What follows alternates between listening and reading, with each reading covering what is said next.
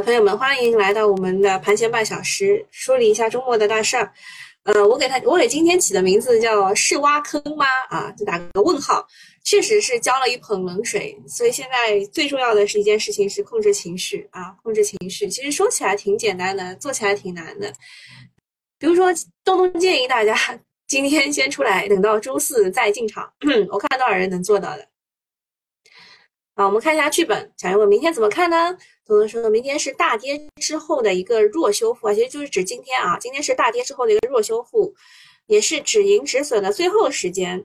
周三、周四啊，不对，应该是周二、周三应该还会大跌。那小云问是不是先出来等周四下午再进场呢？东东说小云真聪明，牛市是多大跌的。后面的补充啊，周二和周三、周四会连续的下跌，注意回避各位。看趋势跌破，呃，是否修复？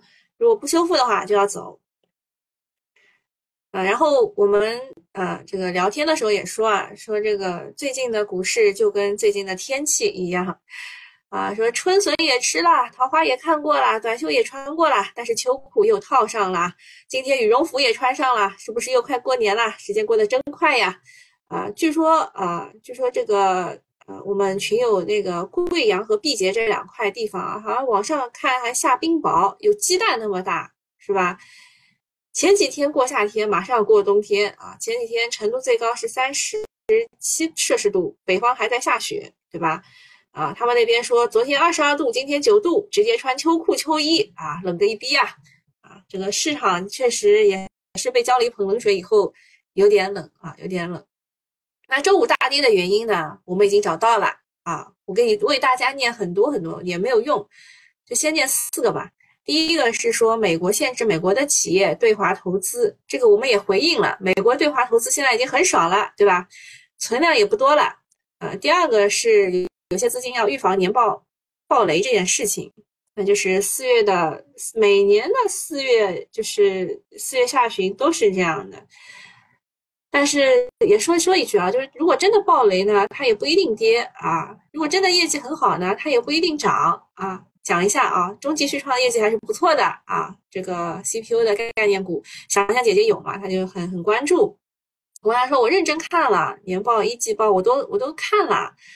啊，就确实是不错啊，确实不错。当中有一点就是它的八百 G 应该是卖的不错啊，就预估从从整个情况来看，预估是还不错的。但是它的中低端的那一块其实没有卖出什么，但业绩好了啊，业绩变好了，就证明它卖的不错。然后还有一个大跌的原因呢，可能就是五一节前的一个效应。然后第四大原因是没有没有证实过啊，就也不知道找谁证实啊，就传言说监管要求啊，这个不要去暴力建仓啊。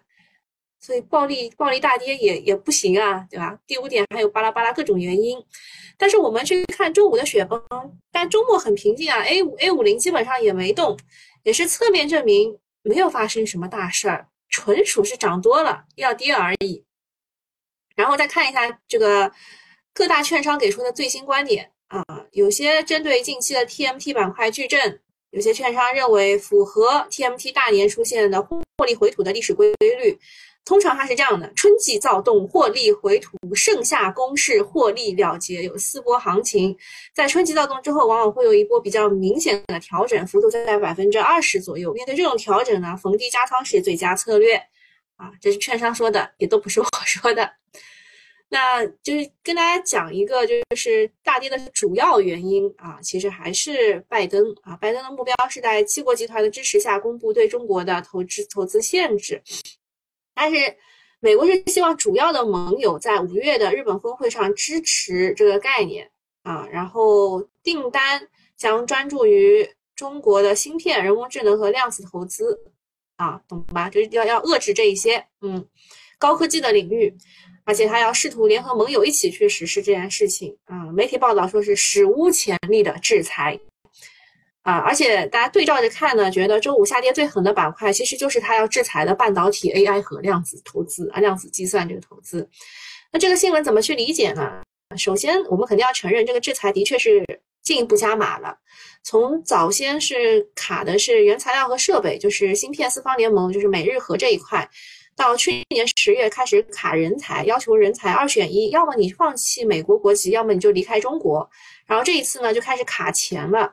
美国的钱进不来，中国钱就不能花了吗？对吧？大家就这个问题就是这样的。他们卡我们的钱，我们的钱也可以流到这些地方去的呀。啊，以前中国缺钱呢，但是国内也是有大基金一期、二期的投。为什么说啊没有外资的钱之后我们这个会遇到问题？因为中国其实是不缺钱的，但缺的是会花钱的人啊，大基金的反腐，你们忘记了吗？就与其这样，还不如去吸引纯粹以赚钱为目的的外资进来，去就是他他们带的，他们来不仅是带着钱，还带着技术和理念。这就是为什么我们一直欢迎外资来中国的原因。就像苹果可以带动中国的代工，特斯拉可以带动中国的电车的发展一样。啊，那外资挣钱了，我们也发财了啊，就可以双赢。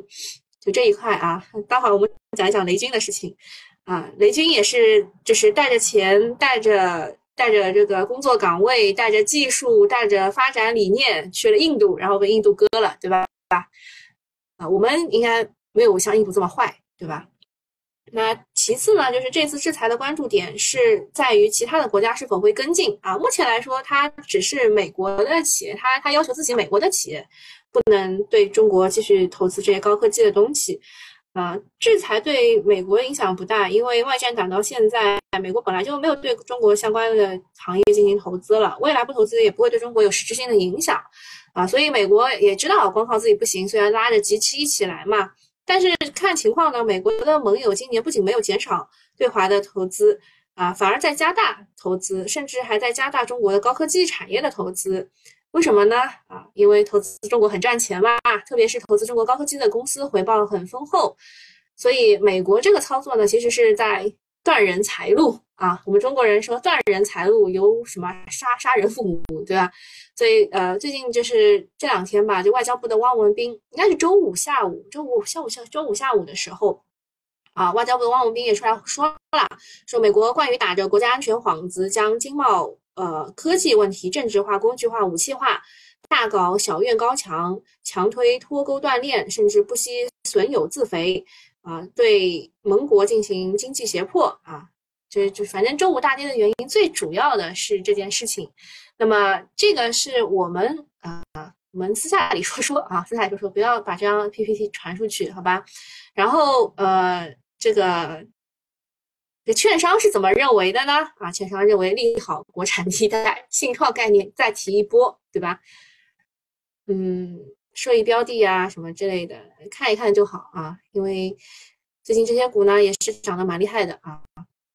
那下一件事情是四月二十一号下午，第二十届中央深改委第一次会议在北京召开，重点是，嗯，要聚焦国家战略和产业发展重大需求，加大企业创新支持力度。积极鼓励、有效引导民营企业参与国家重大创新，推动企业在关键核心技术创新和重大原创技术突破中发挥作用，深化国有企业改革，着力补短板、强弱项、固底板、扬优势，构建顶层统筹、监管有力的国有经济管理体系。这个为什么重磅呢？是因为它是第一次，对吧？也是第一届深改委首次对外的亮相。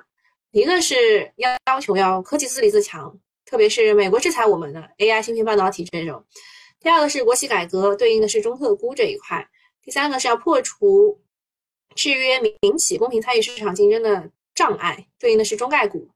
所以这三块呢，政策还是支持的啊。所以今天为什么我们说啊，A 股的主线会是 AI 和中特估啊？这个就是因为政策支持。还有一些其他部委的动作，比如说国资委说要全面推进国资央企云体系和大数据体系的建设，啊，还有国有企业要创建世界一流的示范企业扩围，有十七家入选，这些消息其实都不是孤立的。接下来呢，四月底还会有一个政治局会议，也是值得期待的。呃，等利呃等释放了确定性的消息之后呢，这几天砸盘的资金估计又会慢慢回来，所以对于指数来说。也没什么好悲观的，个股的赚钱效应可能会修正，希望大家不要买在三千点套在四千点啊。下一件事情是多地网友就二次阳了啊，多地网友都透露自己二阳了，然后中疾控呢通报最新的数据，而啊这个张文宏也说要做好药物的储备。其实周五的时候你们也看到了，啊，有一些这个新冠药啊，还有 眼科啊这一块的都是大涨的，大涨的啊。嗯，周末呢，新冠讨论就上了热搜，啊，阳性率持续上升到了百分之一点七。然后张文宏说要这个做好药品储备，然后很多人在骂啊，说什么贩卖焦虑啊，找人接盘新冠药啊什么的，就但是还是要稍微注意一下啊。二波呢肯定会来，高峰应该在五到六月，但是应该是没有第一波那么强烈的。对 A 股来说呢，这个属于老话题啊，旧话重提，一下子又把大家情绪给打满了。这个也也算是就对新冠的这个预期，也是这个周五大跌的原因之一啊，原因之一。那么板块方面呢，中药、特效药、口罩、疫苗这些都是有利好的，呃，但是不建议去追高啊。然后对景点旅游、酒店、餐饮可能会带来一些情绪上的利空，嗯。另外还有一点就是，他们说这一次的虾 BB 一点一六这个这个病毒啊，可能会攻击眼睛的这个结膜啊，所以就有些眼科的那个股啊，都这个什么滴眼液啊什么的都涨停了啊，都已经涨停了。周五的时候，这个稍微小心一点吧，也不要去接盘这种股，好吧？你周五的时候不知道，周一周末发酵，周一再去买，就很容易去接盘。下面呢，讲一下中国也是热议的公募的一季度持仓揭秘，大家可以看一下啊，大家可以看一下，其实就是 TMT 的这个这个持仓啊上升了啊，但其实说实话啊，我这个公募持仓现在已经几月份了？现在已经四月二十四号了，它的这个公募持仓是在什么时候的？是截止到三月三十一号的，三月是大啊，三月三十一号的。所以现在已经有呃差不多要一个月的时间了，他公布这个，你说你说他们是不是都已经该做的都做了呢？啊，反正他们看出来说这个科技板块的仓位已经明显的上升了啊，然后说机构疯果然是在疯狂的调仓 AI，整个计算机的板块从之前的百分之四的持仓飙到了百分之七点九，直接翻了一倍。然后，呃，食品饮料还是占比更高一些的。说这个过去呢几次调仓都是持续四个季度啊，就是一年嘛，所以大家认为从新能源调到 AI 可能也要四个季度啊，就说是不是可能会涨一年呢？啊，AI 大概率可能是全年的大主线啊，所以我们这一次就是五月一号，五一我们会推一个新的课程，就是人工智能 AI 这一块的啊，从上中下游这三三个产业链当中，就是挖掘一些个股，也会做一些行业的比较分析，就是这个股啊，它是为什么啊机构会买，它的它的逻辑正不正？就这一块我们会做一个课程，到时候会发在群里啊，大家都进一下群，好吧？进群的话，找一下才哥啊，才哥，C A I G E 九四三二。啊，我我自己我自己又开车了，我不知道啊啊！月时光带我说该做的都做了，又开车。啊，都可以评论啊。对，很多人说竟然可以发言，其他的人的直播不能发言吗？啊，我今天才知道，我这可以发言啊。嗯，然后月时光带我问游戏为啥跌？是涨多了还是版号发了就短线兑就就短期利好兑现？游戏就是也是 AI 的一个下游的应用嘛，说这个在游戏当中可以降本增效这一块确实是涨多了，确实涨多了。好的，啊，谢谢大家送我的小心心，还有爱的抱抱啊，好的。呃，我们继续啊，就是公募的持仓当中呢，他们确实是买了一些龙头股的，比如说 AI 芯片，他们买了寒武纪，减仓了景嘉微和海光信息。服务器这边呢是加仓了中科曙光、工业富联，减仓了浪潮信息和拓维信息。光模块呢，呃，除了中极视创、剑桥科技、新易盛、华工科技、天赋通信，其他都是大幅的减仓。大模型这边呢，科大讯飞、三六零、昆仑万维都是在加仓。呃，应用这一块，汤姆猫、蓝色光标、万兴科技都是在加仓，而且你不知道，这汤姆猫和万兴科技都是加的好多，就是翻倍在在加仓。然后金融这边呢，同花顺、东方财富都是在减仓。视觉这一块呢是减仓了海康威视，大幅加仓了大华股份。这个是机构一季度的动作啊，已经是一季度的动作了，就是现在已经过去了二十四天了啊，朋友们，二十四天以后谁也不知道啊，我就讲一下。不过机构也是有分歧的，因为国泰君安说看天 M T 可能会回调百分之四十啊，有些机构说回调百分之二十，有些机构说百分之四十，但是它后面还有一句话说，但是未来后续大概率还能涨回来啊。大家都想啊，这个高位接盘的完犊子了，心态要崩了，对吧？那么我们看张图就可以明白这现在的情况了。外资在加仓，公募也在加仓的是 TMT 和白酒这一块啊，然后。呃，外资在加仓，公募在减仓的是白酒和消费电子，还有广告营销这一块的。那外资在减仓，公募在加仓的是化学制药、白色家电、中药这一块。啊，然后外资减仓，公募也减仓的是啊，光伏设备、就新能源，还有大金融这一块啊，还有一个是医疗服务啊，也是在减仓的。然后被建仓的还有房地产开发、证券和城商行，还有股份制银行这一块。嗯，反正内资集中加仓的就是在软件开发、IT 服务、游戏、半导体、通信设备、计算机设计算机设备这一块。啊，还有还有什么事要说的？啊，对对对，还有一件事情就是江苏常熟这一块啊，他们的地方金融监管局和这个常熟市的财政局。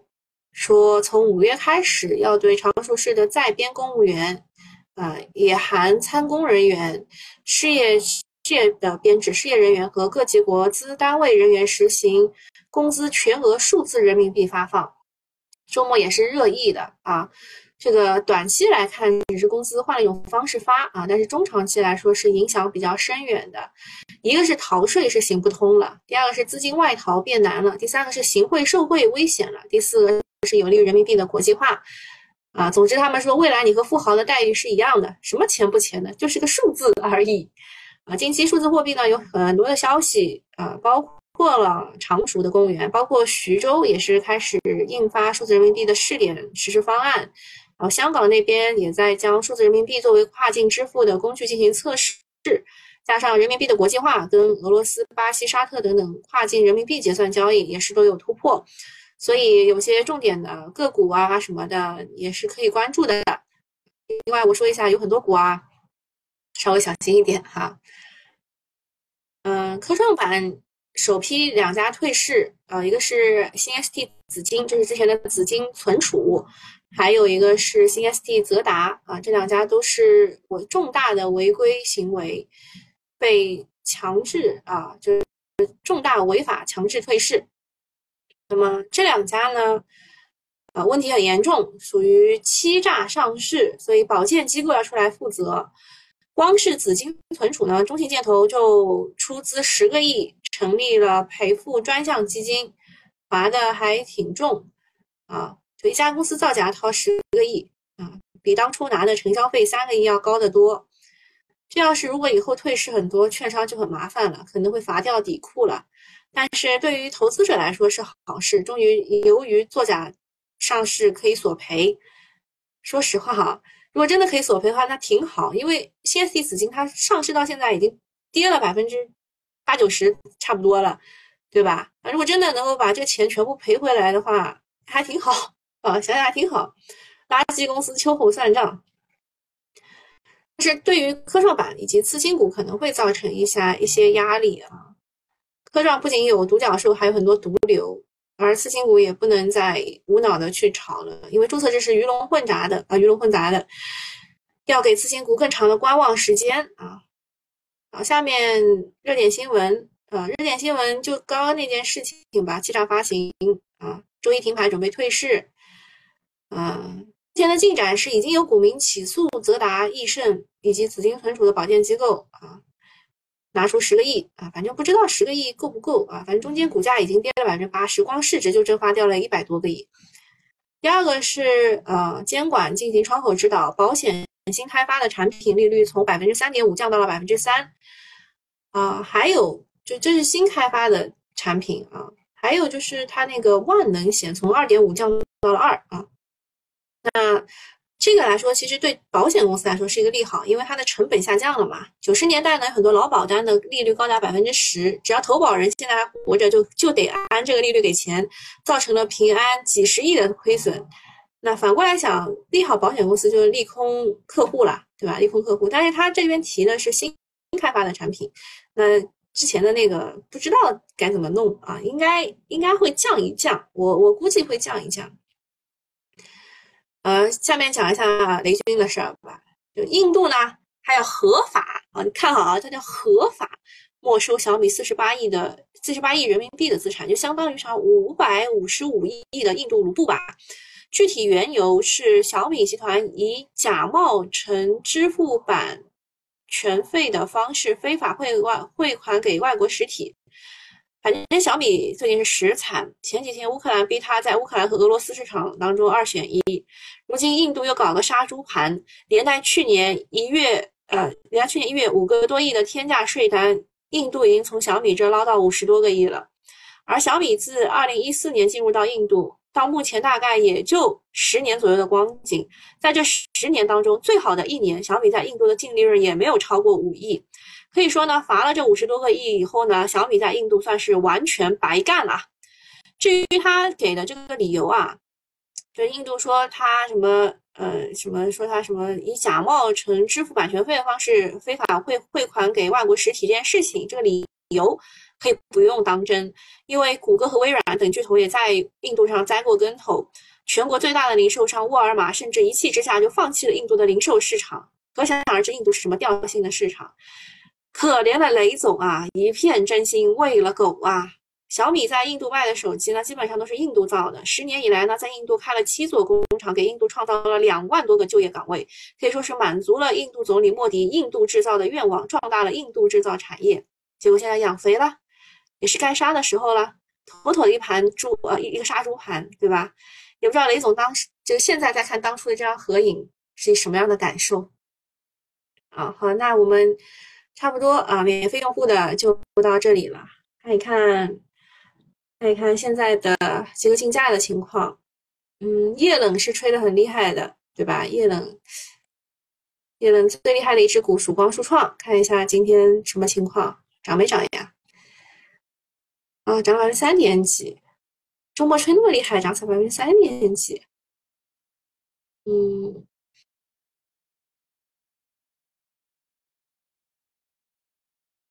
出版啊，出版教育都还不错。